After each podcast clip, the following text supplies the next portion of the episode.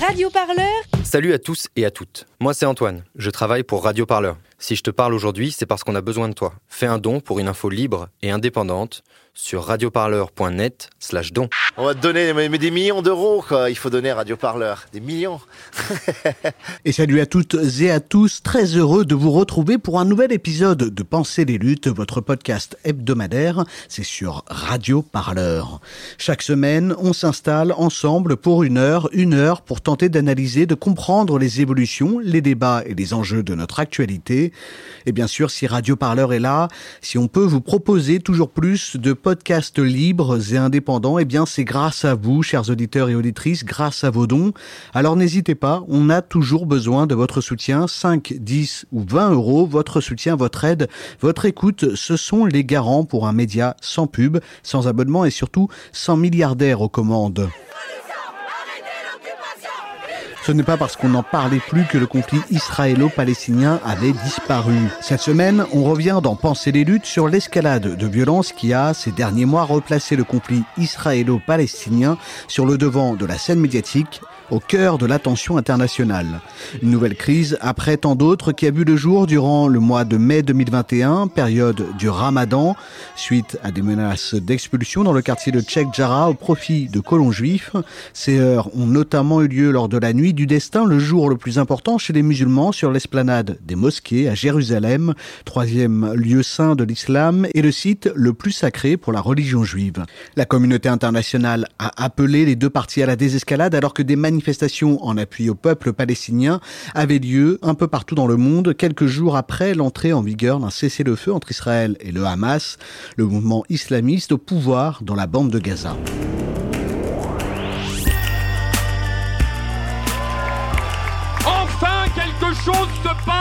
Pensez les luttes. Pensez les luttes, Quelque chose, mais quoi? Votre podcast hebdomadaire sur Radio Parleur. Il faut arrêter de parler en notre nom. Parce qu'on est assez grand pour parler, on est assez grand pour prendre la parole. On en a ras-le-bol d'entendre des phrases de merde. Une émission pour penser ensemble les mouvements sociaux. Peu importe ta couleur, peu importe ton appartenance sexuelle, peu importe qui tu es, peu importe ce que tu manges, ce combat t'appartient.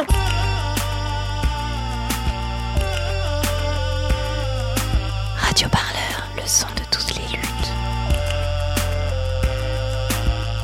Je crois pas que ce mouvement il va s'arrêter de sitôt. On se quittera plus jamais, quoi. C'est impossible.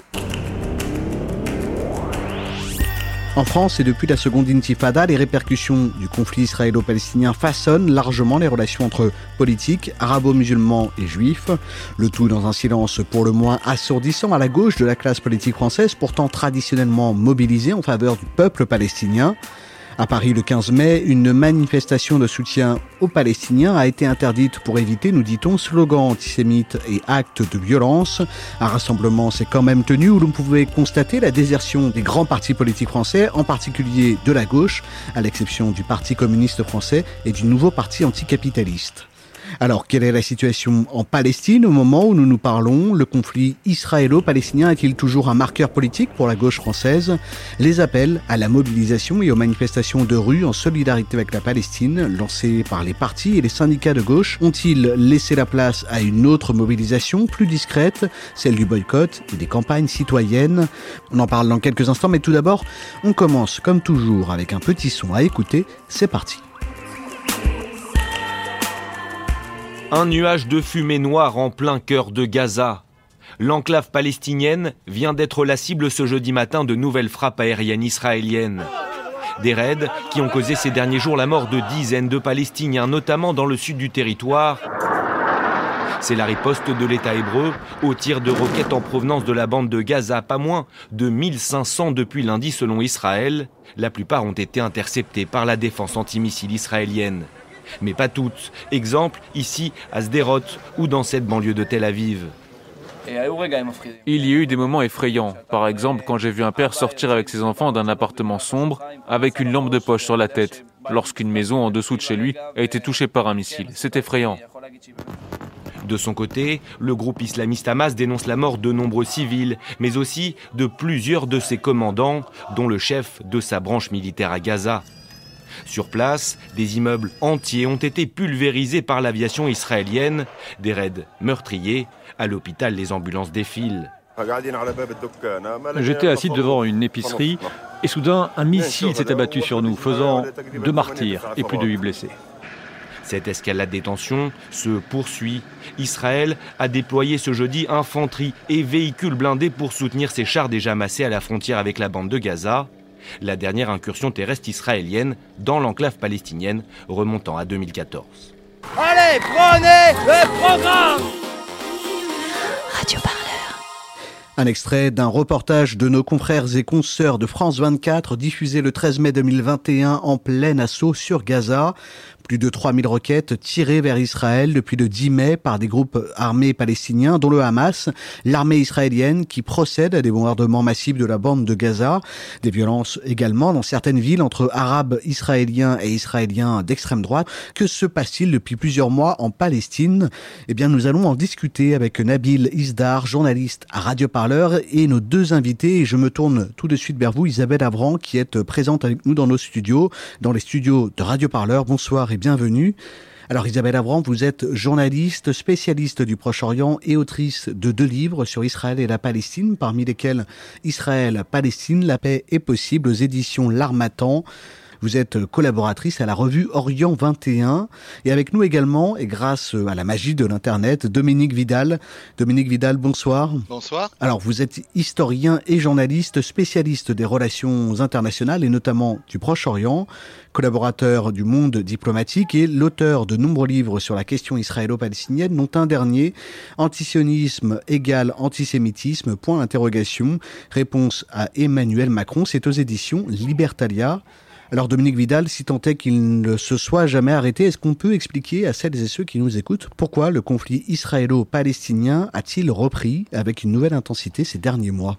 Imaginez, euh, chers confrères, que nous allions au cinéma et on se, trompe d'horaire. On voit les 10 minutes de la fin du film. Vous comme moi, on aura du mal à comprendre ce qui s'est passé. Ben, c'est exactement le problème des médias, des grands médias, sur ce qui s'est déroulé, euh, la tragédie qui s'est déroulée à la fin avril et pendant le mois de mai. Pourquoi je dis ça? Parce que même dans votre présentation, vous avez démarré euh, au moment où les bombardements sur Gaza se sont intensifiés. Mais ça commence bien plus tôt. Ça commence le 23 mars, quand Benjamin Netanyahou, pour la quatrième fois, n'obtient pas de majorité aux élections législatives. Et il invente tout ce qu'il peut. Je raconte pas le détail parce que c'est pas très intéressant et que ça durerait très longtemps. Bref, à un moment donné, il décide qu'il faut une bonne guerre pour essayer de sauver son poste et d'échapper à la justice qui l'attend avec trois procès euh, particulièrement euh, graves. Alors il commence avec ses alliés kahanistes, d'extrême droite, on pourrait dire fascistes, par des ratonnades à Jérusalem. Ça démarre le 22 avril. Les mêmes kahanistes ensuite vont à Sherjara, s'installent, y placent une tente, c'est leur quartier général, et essayent d'accélérer la spoliation de 13 maisons palestiniennes. Et puis les violences petit à petit montent sur l'esplanade des mosquées, et y compris dans la mosquée Al-Aqsa, quand même le troisième lieu saint de l'islam. Et là, euh, la police euh, frappe à coups de pied, à coups de poing, euh, à coups de matraque, à coups de barre de fer on envoie des gaz lacrymogènes, bref, c'est une horreur absolue, filmée, parce que la télévision israélienne aussi est là. Et donc, on a la suite. La suite, c'est d'un côté le Hamas qui envoie des missiles pour la première fois sur Jérusalem et sur Tel Aviv, pas seulement à Sderot et autour de la bande de Gaza. Et c'est des jeunes Palestiniens qui non seulement se battent à Jérusalem, mais qui commencent à se battre dans d'autres villes, ce qu'on appelle les villes mixtes, où il y a à la fois des Juifs et des Palestiniens. Et tout cela donne un événement sans précédent depuis 1948, c'est-à-dire une espèce de, début de guerre civile avec des Palestiniens levés partout, en Israël, à Jérusalem-Est, en Cisjordanie, à Gaza, aussi dans, dans la diaspora, dans les pays autour Proche-Orient, et pas seulement au Proche-Orient. Et puis vous avez euh, des lynchages, des mosquées qui brûlent, des synagogues qui brûlent. Bref, une situation chaotique, extrêmement brutale, puisque les Palestiniens auront encore environ 230 morts rien qu'à Gaza, avec la Cisjordanie, Jérusalem-Est et l'ensemble des villes mixtes, on n'est pas loin de 300 morts. Et les Israéliens eux-mêmes auront 13 morts. tout cela avec une proportion de femmes et d'enfants considérables, des destructions pour environ un demi-milliard de dollars à Gaza. Donc Netanyahou, au lieu de se sauver avec cette guerre, a précipité sa chute et il a permis l'installation d'un nouveau gouvernement. C'est une autre affaire dont on pourra parler si vous voulez. Mon sentiment à moi, c'est qu'on est revenu d'une certaine manière, à certains égards, à l'avant 1948, avant la création de l'État d'Israël, avant l'expulsion euh, de 800 000 Palestiniens. Donc, je résume, Israël a fait la guerre en 48, a fait la guerre en 56, a fait la guerre en 67, a fait la guerre en 73, a fait la guerre au Liban en 82, a refait la guerre au Liban en 2006, a écrasé deux intifadas, a fait quatre guerres contre la bande de Gaza. Tout ça, pourquoi? Pour revenir à la situation antérieure, c'est-à-dire Israël face à l'ensemble des Palestiniens, levé et levé, à mon avis, durablement. Sauf que aujourd'hui, ça n'est plus l'OLP de Yasser Arafat qui dirige, c'est le Hamas qui a pris le leadership hmm. sur les Palestiniens. Merci. On... Vous le disiez justement qu'on est revenu à avant 1948.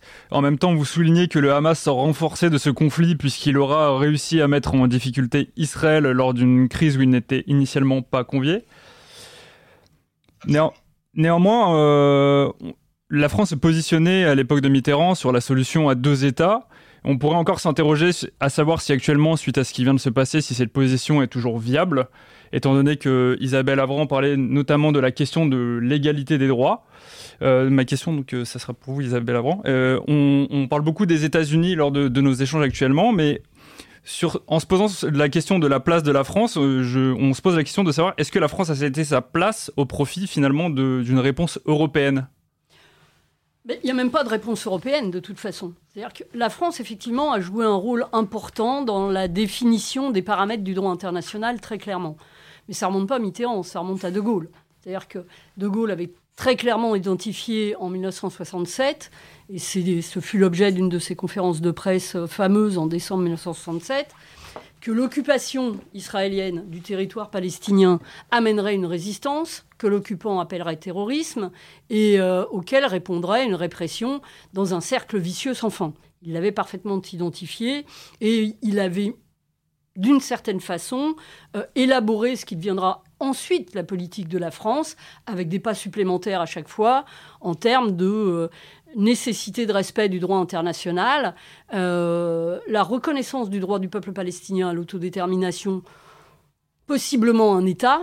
Ça date de 1980 avec, euh, avec euh, la déclaration de Venise qui engage à l'époque les six États européens qui en sont membres à soutenir le droit à l'autodétermination du peuple palestinien. Et mieux que cela, à intégrer à une négociation, mais sous l'égide des Nations Unies, les représentants du peuple palestinien, en l'espèce l'Organisation de libération de la Palestine, l'OLP. Donc cette politique française, euh, elle a des racines qui remontent bien avant. La politique de, Mitterrand est un peu plus ambiguë. Évidemment, vous, ce que vous mentionnez, c'est sans doute le discours à la Knesset en, 1982, ça c'est sûr. La Knesset, hein, c'est le Parlement israélien. Le Parlement euh, israélien, mais euh, et qui en appelle à une reconnaissance euh, des droits euh, des deux peuples, israéliens et palestiniens, euh, sur la terre de Palestine, en dépit de l'injustice du partage de 1947 d'ailleurs. Ensuite, cette position sera celle de l'Europe, et l'Europe fera du droit international la position qu'elle défendra dans ses propos de manière permanente. Oslo a été d'une certaine façon un tournant. Pourquoi? Parce que euh, Oslo a d'une certaine façon, la négociation entamée à Madrid en 91 et qui s'est poursuivie après les accords d'Oslo de 1993. Euh, septembre 93, a été une négociation effectivement intégrant l'OLP, euh, alors pas à Madrid, puisque les, les Israéliens ne voulaient pas de l'OLP. L'OLP, les Palestiniens ont réussi à imposer l'OLP. Euh, et, donc, la négociation commence à Madrid euh, avec l'OLP en 1993, prévoit un calendrier avec des retraits successifs, etc. Et cette négociation est d'une certaine façon le résultat, d'une part, euh, du refus européen et à l'époque des Français d'un deux poids deux mesures entre l'intervention internationale sous l'égide des, États-Unis au Koweït contre l'Irak, qui venait d'invahir le Koweït euh, le 2 août 1990. Donc la réaction est quasi immédiate, puisqu'elle date du 17 janvier 91, hein, donc euh, c'est six mois en gros. Donc pas de deux poids deux mesures, alors que l'occupation euh, israélienne datait déjà de plusieurs décennies à l'époque.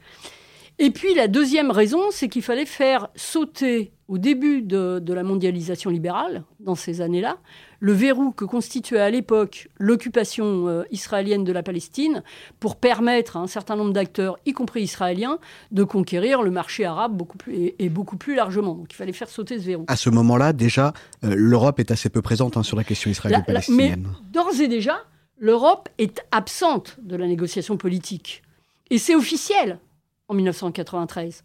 L'Europe avait été écartée de la région depuis belle lurette dans euh, le mécanisme de la guerre froide où les deux protagonistes principaux extérieurs étaient les États-Unis et l'Union soviétique à l'époque. Euh, et on l'a vu en particulier en 1956 lors de l'opération de Suez avec la tentative israélo-anglo-française euh, contre, contre la nationalisation par l'Égypte du, du, canal de Suez, où les trois, France, euh, Royaume-Uni et Israël, ont été renvoyés dans leur pénate par les deux grands de l'époque, les États-Unis euh, et, l'Union soviétique. Donc la disparition sur, le champ, sur la scène politique de l'Europe avait de ce point de vue-là commencé bien avant. Mais pour autant, l'Europe était promotrice de critères du droit international. Hmm. Bon, dans le discours, pas dans les actes. Oslo a entériné autre chose. Euh, Oslo a entériné un partage des tâches entre d'un côté euh, l'Union soviétique devenue ensuite la Russie, mais qui s'est effacée très très vite de, euh, de, la négociation politique et les États-Unis, les deux prenant en charge la négociation politique, les États-Unis se donnant honest broker, enfin euh, euh, honnête intermédiaire, ce qu'ils ont rarement été d'ailleurs tout le long de la négociation, les Nations Unies étant elles complètement écartées, c'est-à-dire qu'il n'y avait absolument aucun mécanisme de vérification de la mise en place des accords signés, et l'Europe se limitant à un rôle strictement économique au nom de l'idée selon laquelle l'économie permettrait de créer de la confiance et peu à peu d'aboutir à une paix entre les protagonistes, etc. En vérité, l'Europe a servi euh, de, remplacement, d'une part, euh, aux obligations israéliennes liées aux conventions de Genève, qui obligent toute puissance occupante à, financer un minimum vital pour les populations qu'elle occupe.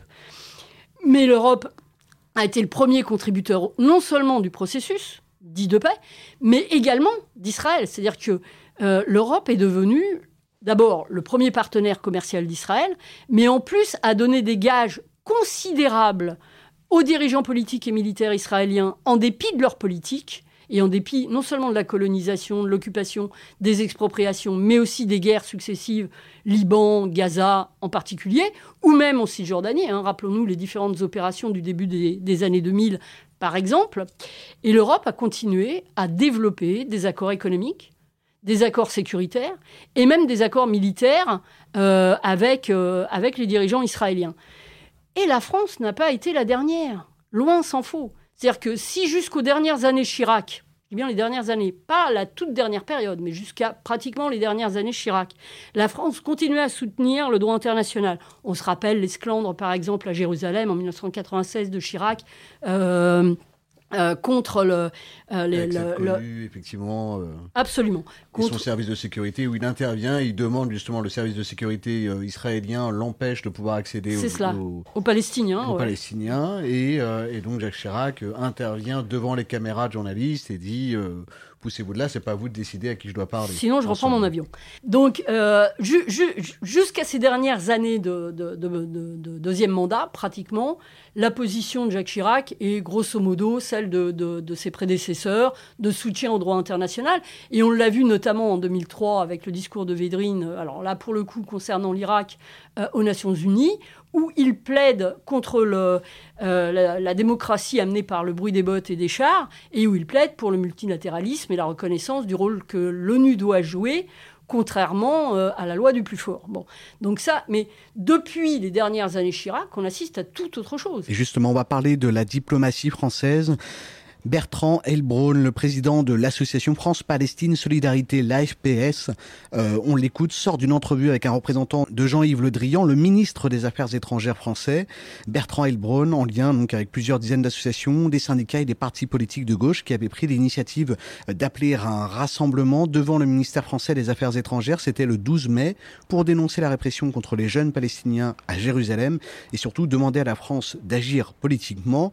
Il a pu rencontrer le représentant de Jean-Yves Le Drian, mais en sortant du ministère, il a eu une petite surprise. On l'écoute. c'est intéressant quand même, à la sortie d'un entretien avec le ministère des Affaires étrangères. Non, c'est pas possible. Bertrand Elbron est en train d'être interpellé par les forces de l'ordre à la sortie du ministère. Alors nous venons. Ne vous mettez pas vous-même en infraction, circulez s'il vous plaît. Merci. S'il vous plaît, monsieur. C'est pas, pas admissible. C'est pas admissible. Allez, messieurs, C'est pas du tout admissible. Vous circulez, merci. Bien sûr, je préviens. Je préviens Bertrand. Et à quel motif est-il interpellé Là, Bertrand Elbron, président de l'AFPS, avec qui nous étions en, en, délégation au ministère des Affaires euh, étrangères. Nous en sortons, l'échange a été euh, cordial. Et juste à la sortie, eh bien, euh, Bertrand Elbron apprend euh, qu'il est euh, arrêté, qu'il va être mis en garde à vue, si j'ai bien compris, pour avoir participé à la manifestation, si c'est bien ce que j'ai entendu. Avoir appelé à organiser. Or, nous avons aussi appelé à organiser. Pouvons-nous être interpellés, s'il vous plaît Pouvons-nous être interpellés, ah s'il vous plaît Nous avons également participé à l'organisation de cette manifestation. Oui, nous demandons à être interpellés.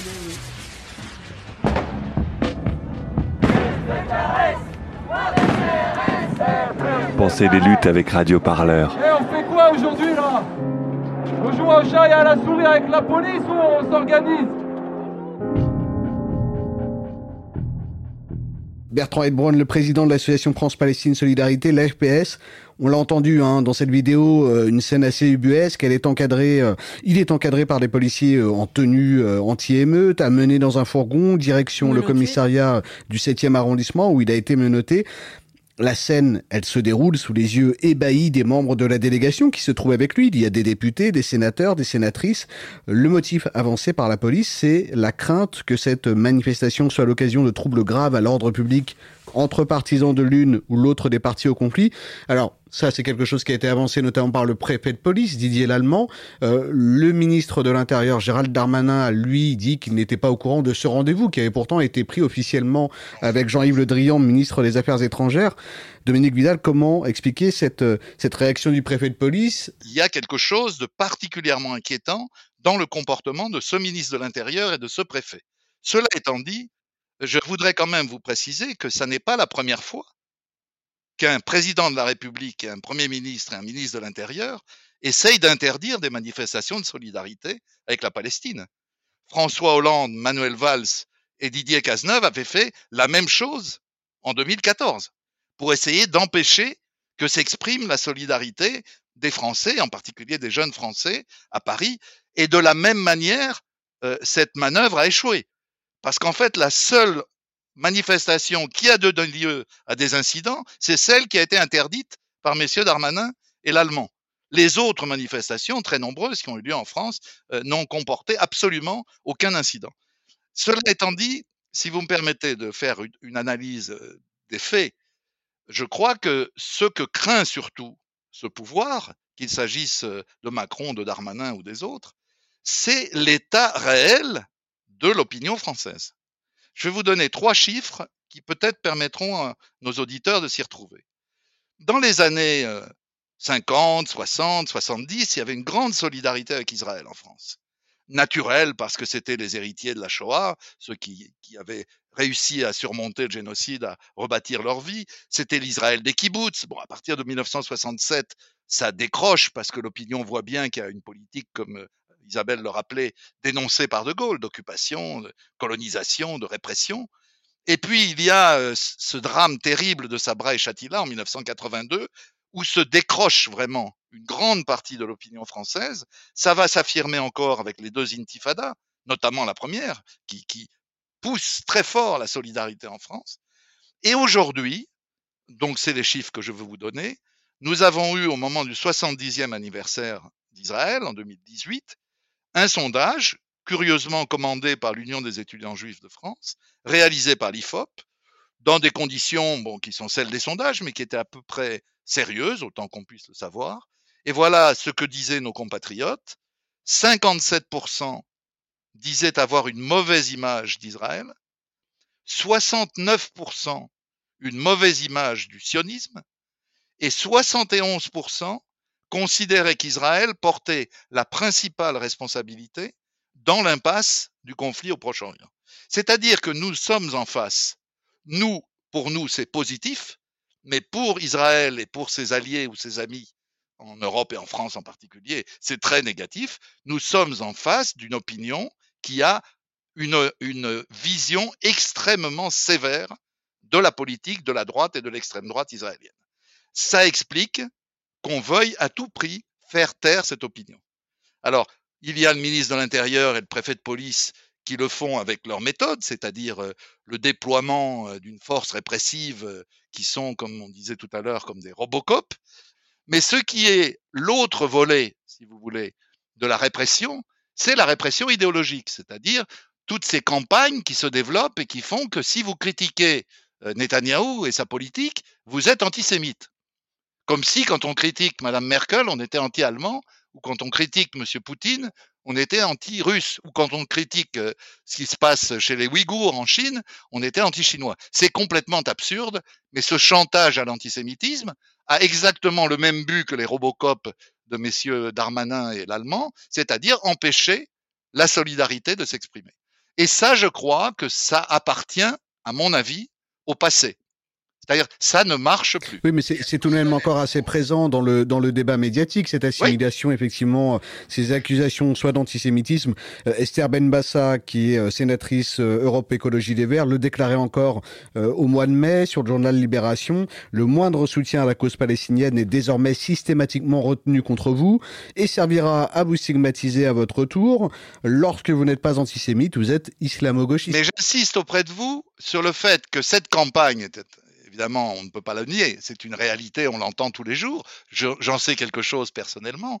Fils d'un survivant d'Auschwitz, il m'arrive souvent d'être traité d'antisémite par des gens qui eux-mêmes, d'ailleurs, de leur côté, soutiennent Netanyahou, dont les positions sur toute cette euh, histoire sont des positions très proches de celles de Forisson. Il faut se souvenir que Benjamin Netanyahou a déclaré devant un congrès sioniste en 2015 qu'Hitler ne voulait pas exterminer les Juifs. Vous voyez, donc je crois que aussi bien M. Netanyahou que son ambassadeur ici ou ceux qui défendent sa cause sont mal placés pour nous donner des leçons de lutte contre l'antisémitisme. Ils sont eux-mêmes euh, euh, des soutiens d'un homme qui est un antisémite. Il faut le dire clairement, c'est la réalité. Donc si vous voulez, tout cela n'est pas niable, mais ce que j'observe, et je vous prie aussi d'observer, que vos, vos auditeurs y réfléchissent, c'est que la principale instance juridique du continent européen, la Commission européenne des droits de l'homme, a déclaré le 11 juin dernier que le boycott d'Israël, comme de tout autre pays commettant des crimes, était un droit citoyen. Et la France a été condamnée parce que jusqu'à la Cour de cassation, la justice française avait poursuivi et condamné des militants de la campagne boycott des investissements sanctions. Donc cette évolution-là euh, de la Commission européenne des droits de l'homme, elle montre bien que les choses ont changé. Et je vous le dis franchement, moi, quand je distribue des tracts en faveur du boycott euh, des produits des colonies israéliennes de Cisjordanie ou des tracts de solidarité avec la Palestine, on ne me traite pas dans la rue d'antisémite, je vous le jure. Ça, c'est le discours d'un certain nombre de gens euh, qui viennent d'ailleurs pour les uns de l'extrême droite, mais pour les autres de la gauche. Euh, on sait bien que Manuel Valls est passé du soutien à la Palestine au soutien à Israël avec la même facilité qu'il est passé de Paris à, à Barcelone, Barcelone à Madrid, et de Madrid, euh, il est revenu à Paris. Bref, on est devant des gens qui se donnent beaucoup de mal, mais à mon sens, sans grand résultat. Euh, oui, vous le disiez, donc euh, l'opinion publique est assez critique face au sort des Palestiniens. Néanmoins, la gauche ne semble pas le considérer. Lors des événements de mai dernier, on a eu le sentiment d'un certain silence de la part d'une partie de la gauche française. On a entendu la députée communiste Elsa Faucillon et des prises de position de la France insoumise, mais finalement peu d'écho politique. Isabelle Avran, quel regard portez-vous face au vide des réponses proposées par la gauche? Est-ce qu'il y a plusieurs gauches? Et, dans ces gauches, euh, il y a eu historiquement plusieurs approches. bien évidemment. Et d'autre part, il y a aussi une distinction à faire entre un certain nombre de caciques d'organisations politiques et des citoyens qui, eux, partagent, ou citoyennes, qui, eux et elles, partagent des valeurs de gauche, ce qui n'est pas tout à fait la même chose. Donc le, rapport des gauches, euh, euh, et au moins d'une partie d'entre elles, historiquement, euh, a été très compliqué dans, le soutien à la Palestine. Je dirais même que le premier, c'est ce que je disais tout à l'heure, à soutenir, à, soutenir les droits nationaux du peuple palestinien, ça a été De Gaulle. Euh, et la deuxième chose, euh, il s'agit davantage de savoir, me semble-t-il, ce que les citoyens ont, les moyens de faire en tant que tels, euh, qu'on soit ou pas à gauche, pour imposer à nos gouvernements européens, en particulier au gouvernement français, de mettre un terme à ce qui est le nœud du problème, c'est-à-dire l'impunité dont jouit, dont jouit Israël euh, aujourd'hui. Et là, on se retrouve quand même avec euh, un rassemblement, excusez-moi, je, me permets de vous, vous, interrompre, un rassemblement le 15 mai à Paris, euh, qui fait suite, en plus, qui s'inscrit aussi dans l'héritage de celui qu'il y a eu en 2014, qui était également interdit par le gouvernement socialiste cette fois. on se retrouve quand même sur ce rassemblement avec, comme parti politique de gauche, euh, en tout cas, euh, et même comme parti politique tout court, représenté dans cette manifestation le, le NPA, le nouveau parti anticapitaliste, le Parti communiste français. Et puis c'est tout. Et même parmi ces deux partis, aucun dirigeant de, de ces partis. Il y a plus de monde de présent euh, pour un rassemblement le 19 mai quatre jours après euh, devant l'Assemblée nationale pour euh, des rassemblements euh, de soutien aux syndicats de police avec un, eurodéputé européen, Yannick Jadot, avec le Parti socialiste, avec le Parti communiste français. Le 15 mai, à Barbès, on n'a on aucun visage important, en tout cas, de, cette gauche politique qui est présent. Est-ce que je peux vous faire observer, cher confrère, que la gauche n'est pas plus lamentable sur la question du Proche-Orient que sur toutes les autres. Ce qui est en cause, c'est l'état de décomposition de la gauche, toute, tendance confondue, si vous voulez. Alors vous pouvez effectivement, vous avez raison, dire que sur la question palestinienne, traditionnellement et encore aujourd'hui, le Parti communiste, le NPA, la France insoumise ont des positions assez avancées. Mais globalement, c'est vrai qui n'était pas présente hein, d'ailleurs euh, lors du rassemblement à Barbès le 15 mai. Au moment des élections régionales, qui est une grande préoccupation qui va bien au-delà de la question du Proche-Orient. Mais ce que j'observe quand je regarde euh, les enquêtes d'opinion sur la question du Proche-Orient, n'a pas énormément, donc ça vaut de les regarder de plus près, on voit que l'immense majorité des citoyens de gauche savent très bien de quel côté est le droit le droit humain et le droit international. C'est-à-dire que vous avez des chiffres de condamnation de la politique israélienne qui vont bien au-delà de ce que j'ai dit tout à l'heure. À gauche, on est dans le 60-70% euh, de condamnation de la politique israélienne. C'est beaucoup moins vrai, évidemment, de la droite, et y compris d'ailleurs de la droite gaulliste qui, du temps de De Gaulle, avait pris des positions qu'elle avait pendant un moment continué à, à, soutenir. Donc moi je crois sincèrement que le problème de la gauche, c'est pas le Proche-Orient, c'est l'ensemble des questions sur lesquelles les citoyens sont amenés à réfléchir aujourd'hui et où malheureusement la gauche représente un désert, un désert à peu près total et qui a le plus grand mal à s'exprimer, mais pas seulement sur le Proche-Orient. Isabelle Avant, comment vous réagissez effectivement à cette analyse de Dominique Vidal? Comment on peut expliquer que ce 15 mai à Barbès, mais il ne s'agit pas que de Barbès, c'est-à-dire Barbès. En, partie, quand même, avec tout le bruit médiatique qui a été fait autour. Barbès, c'est un, un, moment de la solidarité parmi toute une série de, de, mobilisations et parmi toute de manifestations et parmi une mobilisation beaucoup plus large pour la Palestine. C'est pas n'importe quelle date quand euh, même. Hein. C'était une date importante de mobilisation. Elle s'inscrivait dans un mouvement de solidarité euh, mondiale, internationale en faveur de la cause palestinienne. D'une part, il y a un mouvement de solidarité qui s'est construit qui s'est construit avec euh, des associations, qui s'est construit avec des organisations syndicales, qui est aujourd'hui à l'échelle internationale. Et ça, je crois que c'est important de le rappeler parce que les citoyens, effectivement, aujourd'hui, se mobilisent euh, pour la Palestine parce qu'ils se mobilisent pour le droit international, tout simplement, et pour une cause dont ils voient bien euh, qu'on raconte à son sujet absolument tout et n'importe quoi dans un climat politique qui vise à écarter tout ce qui d'une certaine façon, remettre en cause ce qui fait référence au droit.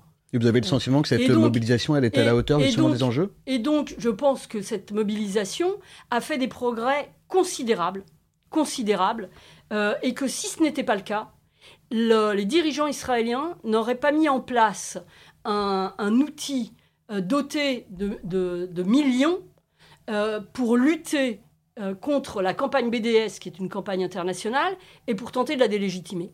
C'est une campagne qui a été lancée par 172 organisations syndicales, politiques, associatives palestiniennes, qui est soutenue par tout le mouvement anticolonialiste israélien et qui est soutenue aujourd'hui, avec des déclinaisons différentes selon les pays, par l'ensemble du mouvement de solidarité, qui vise à dire boycott, évidemment, euh, euh, de tout ce qui concourt à l'occupation euh, et à la colonisation euh, de la Palestine par Israël, des investissements de toutes les entreprises qui aujourd'hui concourent de la même manière à l'occupation et à la colonisation, et sanctions contre l'État d'Israël tant que celui-ci continuera de violer le droit international, le, droit international et les droits nationaux du peuple palestinien, ainsi que les droits individuels des Palestiniens en tant que citoyens. Donc les choses de ce point de vue sont extrêmement claires. C'est une campagne non violente, organisée à l'échelle internationale, mais qui marque des points. On a toute une série de syndicats qui soutiennent. Il y a la COSATU euh, d'Afrique du Sud, il y a les TUC euh, du Royaume-Uni. Et en France il y, a des, il y a des, En France aussi. il y a, des fonds de pension. Ah, il y a toute une série de fédérations de tous les syndicats qui soutiennent, qui soutiennent massivement cette campagne. CGT, euh, CFDT, Solidaire, non, non. On, a, on, a, vu les syndicats, les syndicats se mobiliser contre l'investissement des banques françaises dans des entreprises israéliennes dans les colonies. On a vu les syndicats, par exemple ceux de Thomson, notamment la CGT de Thomson, se mobiliser lorsque Veolia contribuait à la construction d'un tramway de la colonisation à Jérusalem qui reliait les colonies entre elles et qui était réservé aux sols israéliens pour créer une continuité géographique entre des colonies et le territoire, euh, le territoire israélien. Du reste, cette campagne-là a tellement bien marché que Veolia s'est retiré. Absolument. Veolia s'est retiré. C'est-à-dire qu'il y a des campagnes citoyennes qui fonctionnent. Comme Orange. Comme Orange s'est retiré de Palestine. Pour les mêmes raisons.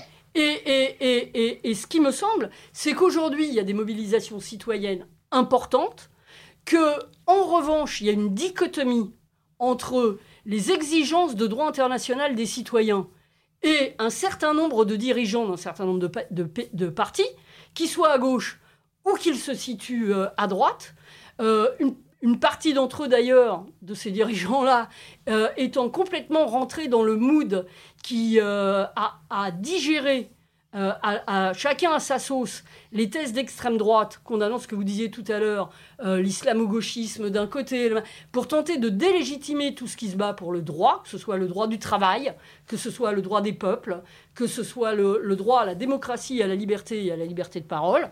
Donc tout cela, euh, certains dirigeants, de quel que soit le parti, l'ont intégré, enfin, quel que soit, à quelques rares exceptions près, qu'il faut saluer qu'il faut saluer.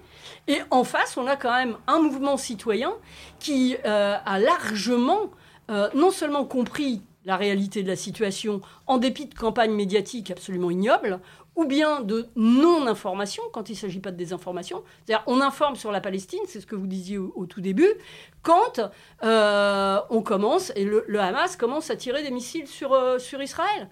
La réalité de la colonisation, rien. Ou, que Israël lance une offensive sur la bande de Gaza. Ah, oui, mais, on commence le, narratif à, ce moment-là. Hmm. On commence le narratif à ce moment-là. Mais, ne mesurez pas. Ne confondez pas, si vous permettez, ne confondez pas euh, les problèmes globaux de la gauche et du mouvement citoyen en France et l'évolution de l'opinion. Moi, ce qui m'importe, c'est pas le nombre de manifestants, c'est le fait que la majorité des Français et des Françaises se soient convaincus au fil des décennies et très nettement au fil de la dernière décennie que les Palestiniens avaient le droit avec eux. Que si l'on était partisan des droits humains, des droits de l'homme, du droit international, il fallait soutenir les Palestiniens. Les chiffres que je vous ai donnés tout à l'heure datent de 2018. Croyez-moi, après ce qui s'est passé à Gaza, ils ont certainement évolué. Je vais vous donner un exemple tout simple. J'ai pris l'initiative, Isabelle le sait puisqu'elle était avec moi, d'une pétition destinée à Emmanuel Macron. On l'a faite en dehors de tout cadre institutionnel. On l'a faite avec des personnalités. Eh bien, en quelques jours, on a eu 60 000 signatures que maintenant la FPS, d'ailleurs, a voulu euh, apporté à Emmanuel Macron. Malheureusement, ni Emmanuel Macron, ni les membres de son cabinet n'ont trouvé le temps, ils doivent être très pris, de recevoir la délégation euh, et de prendre connaissance de ces pétitions. Mais voyez, ce qui importe pour moi, c'est la mobilisation des opinions. Et c'est vrai qu'elle ne passe plus, comme autrefois, par le cadre traditionnel des partis, et notamment des partis de gauche. Elle passe par des associations, elle passe par Amnesty International, elle passe par la FPS, elle passe par bien d'autres associations, et c'est ça qui permet à l'opinion de bouger. Ce qui signifierait finalement, donc comme vous le dites, que l'opinion est en avance par rapport au positionnement des politiques de gauche et qu'ils n'ont pas forcément besoin des médias pour se faire un avis. Donc euh, ils sont, d'une certaine manière, ça, voudrait dire qu'ils ne sont pas forcément dupes et qu'ils sont capables eux-mêmes de critiquer l'État d'Israël euh, j'ai fait euh, il y a peu de temps, après une déclaration aventureuse, à mon avis, d'Emmanuel Macron, qui voulait interdire dans la loi euh, l'antisionisme, assimilé à de l'antisémitisme, j'ai fait un petit livre de réponse à Emmanuel Macron.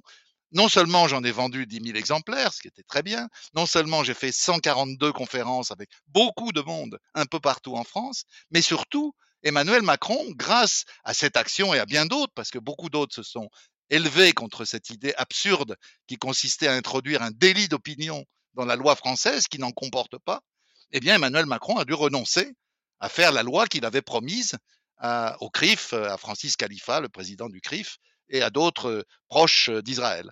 Il a fallu renoncer. Ça aussi, ça ne s'est fait que parce que l'opinion avait bougé. Et l'opinion, elle bouge plus parce que tel ou tel chef de parti lui dit qu'il faut bouger, elle bouge parce qu'elle est convaincue par des citoyens, par des citoyennes, par des intellectuels, par des gens qui s'engagent, euh, qu'il faut le faire, qu'il faut euh, être aux côtés de la Palestine. Est-ce que vous pourriez expliquer juste assez rapidement ce que c'est exactement le sionisme? En trois phrases, si vous voulez. Non, mais si vous voulez, vous avez à la fin du 19e siècle euh, des pogroms qui se développent en Russie, en Pologne, qui marquent beaucoup les juifs de l'ensemble du, du continent.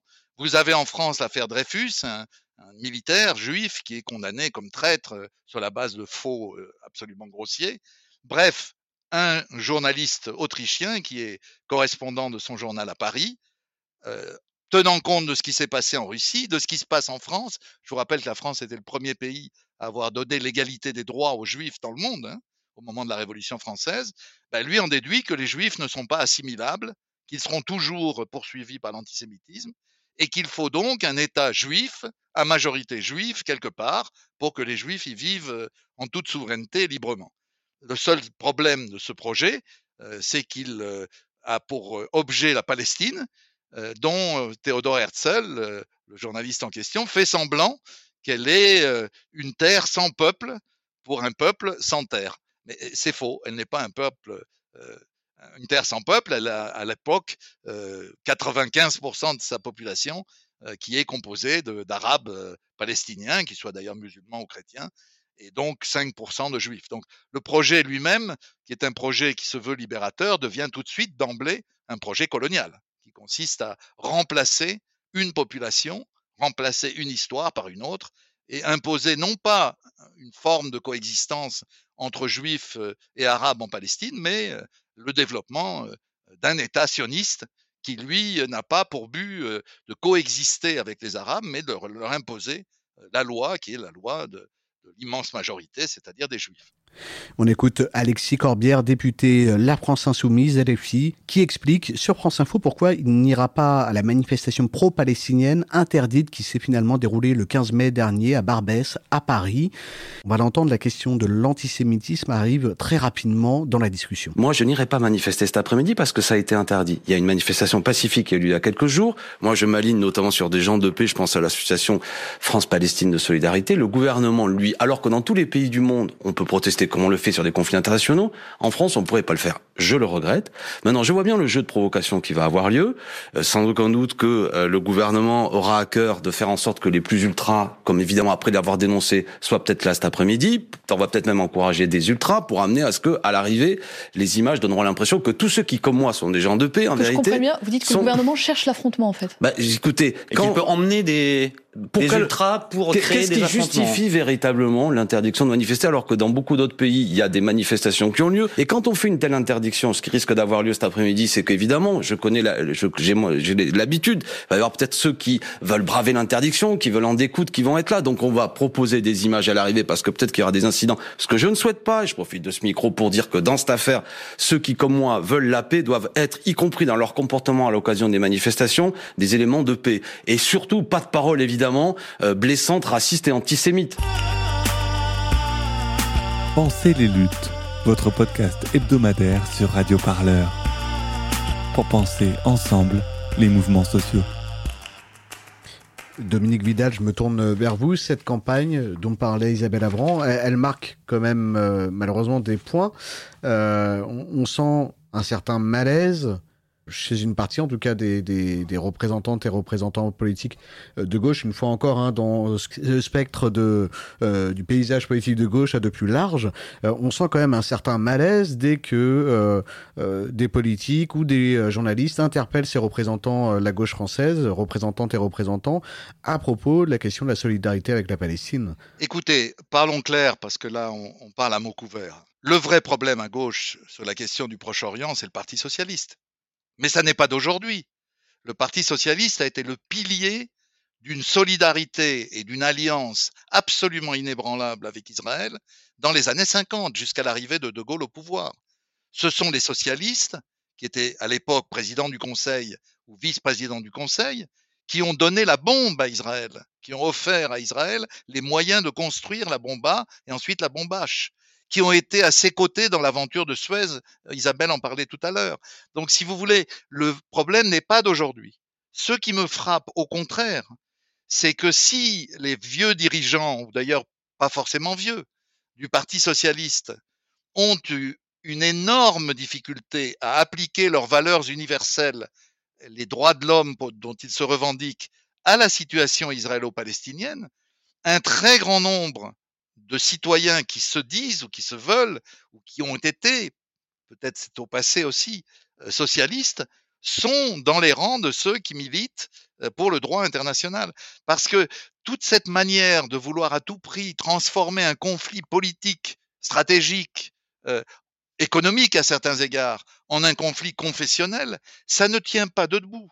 Depuis des dizaines d'années, de quoi parlent Israéliens et Palestiniens lorsqu'ils négocient il parle d'une capitale, il parle de frontières, il parle de colonies, il parle de droit au retour des réfugiés, il parle de maîtrise des richesses naturelles.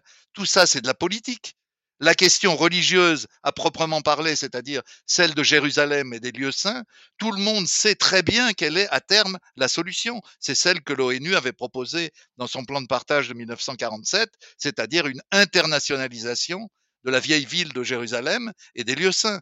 Donc en fait, il y a une volonté de, de, rendre les choses confuses. On dit souvent que le conflit israélo-palestinien est compliqué. C'est vrai quand on rentre dans le détail de cette histoire qu'elle est compliquée. Ça permet d'écrire des dizaines de livres pour essayer de l'expliquer. Mais en même temps, elle est très simple. Isabelle Aron, vous vouliez compléter? Oui, juste deux choses. La première, c'est que euh, au-delà des discours, bon, résumé, je crois, un peu le, fait qu'effectivement, c'est le, le, c'est la SFIO et son héritier euh, direct, le Parti socialiste, euh, qui depuis le début a pour doxa officiel un soutien inconditionnel euh, à, une, politique israélienne, l'État d'Israël étant présenté d'entrée de jeu comme la démocratie de dans la région, euh, indépendamment de l'occupation, de l'expulsion, de la colonisation, etc. Deuxièmement, comme c'est la démocratie, c'est le socialisme des kibbutzim, quoi, mmh. en gros. Et le kibbutzim, les kibbutz, on le précise pour nos auditeurs et nos auditrices, ce sont euh, des exploitations agricoles collectives euh, dans l'État hein d'Israël. Euh, voilà. Mais et le Parti socialiste aujourd'hui en est l'héritier, sauf dans des nouvelles générations de militants. Absolument. Pourquoi la politique de, de, des dirigeants de ce parti ne fonctionne plus euh, euh, auprès de l'opinion? C'est parce que les jeunes générations de, socialistes, de ce qu'il en reste, si tant est qu'il en reste beaucoup, euh, ne sont pas du tout sur ces positions-là.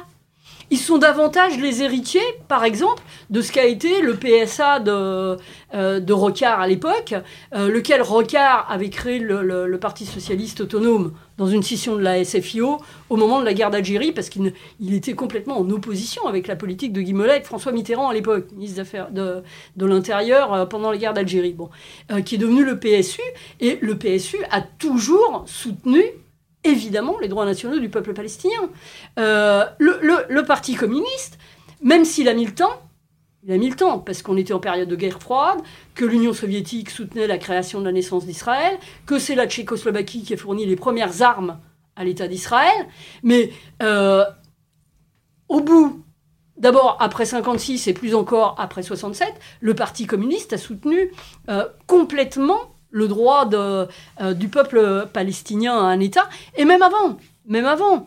Euh, on a un article fameux de euh, euh, Pierre Courtade, à l'époque journaliste à l'Humanité, qui revient sur, bien avant 67 sur la réalité de la Nakba et qui met quand même en cause la politique israélienne et qui a, qui a commencé à faire bouger les lignes. Bon, et depuis, le Parti communiste soutient les droits du peuple palestinien. on a vu Jadot soutenir aussi. Ah, Jadot, on, les a vus soutenir, mais pas se déplacer.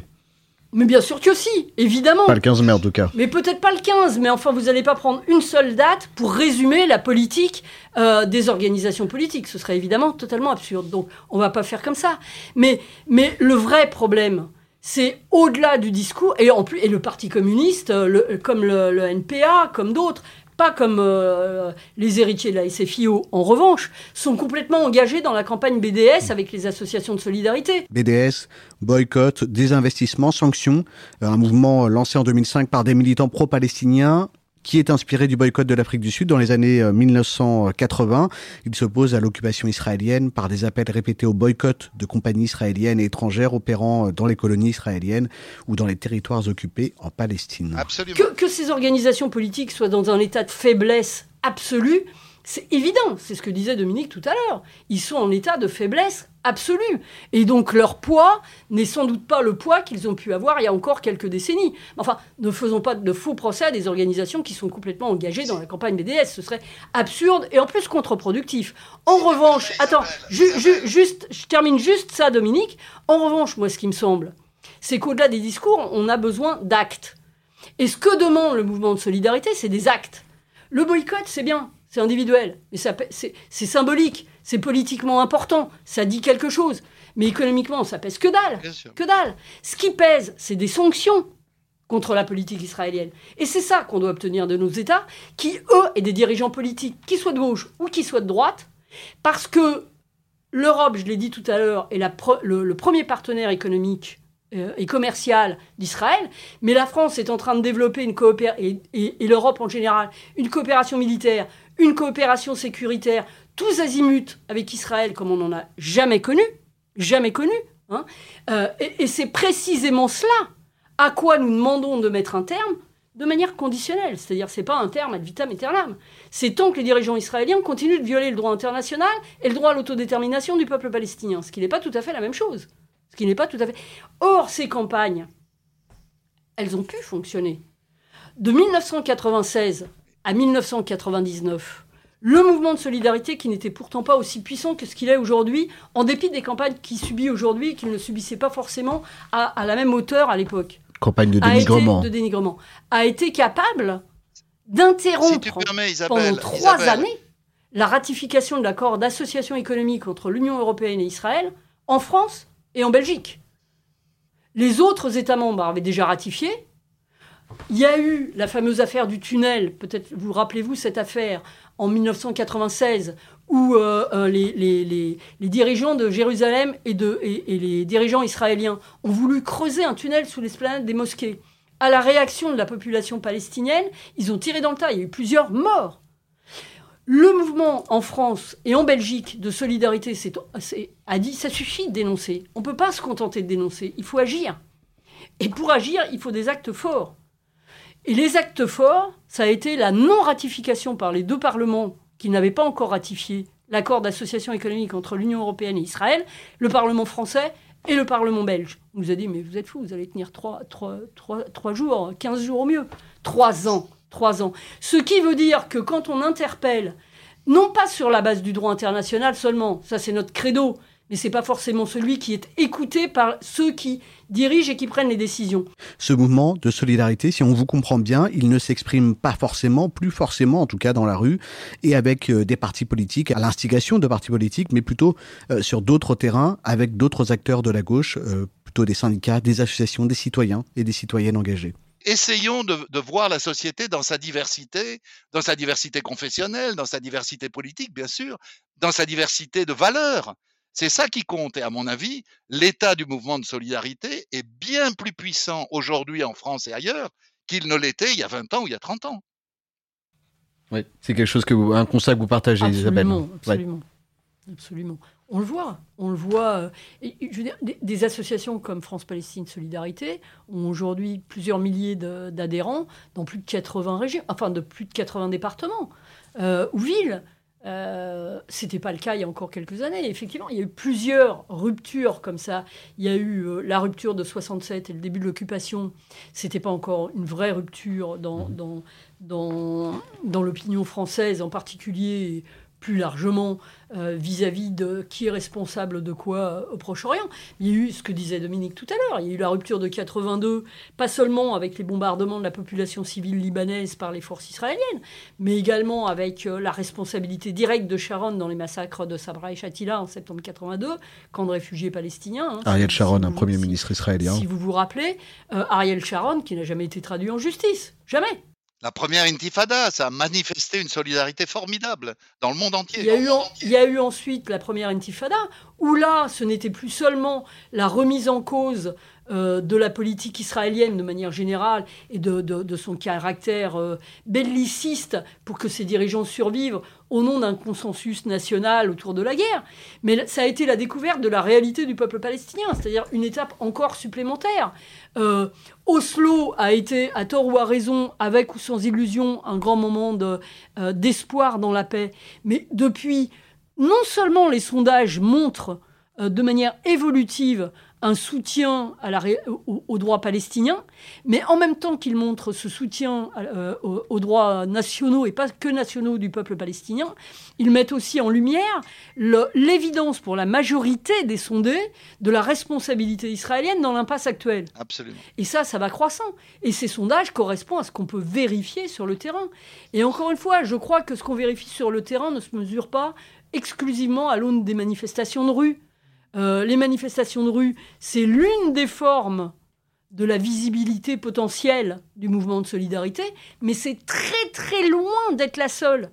On fait euh, très très euh, régulièrement des débats dans des villes ou ailleurs. Je suis surprise de voir combien les jeunes viennent, des, des ados, des collégiens et des lycéens, avec des questions tout à fait pertinentes tout à fait pertinentes. Je parle de leurs questions, ça ne veut pas dire qu'ils connaissent la réalité de ce qui se joue.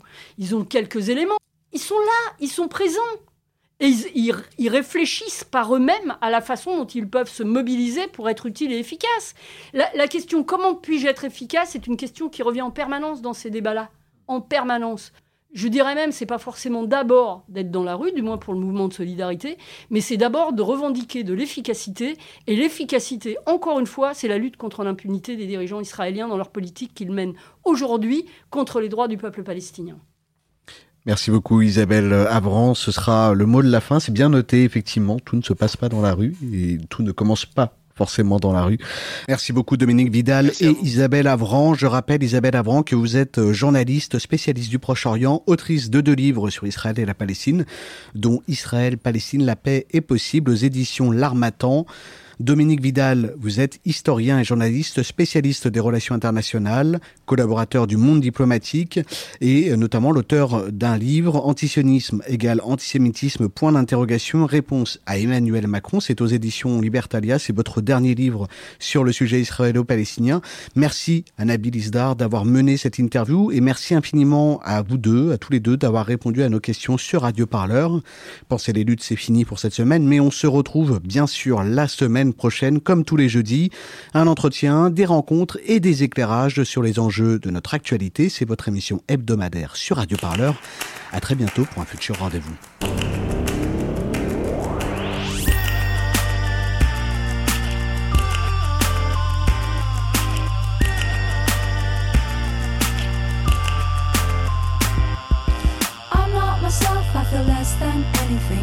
we have is not what it seems. We are the vices waiting for the virtues. We're not kings, we are not kings.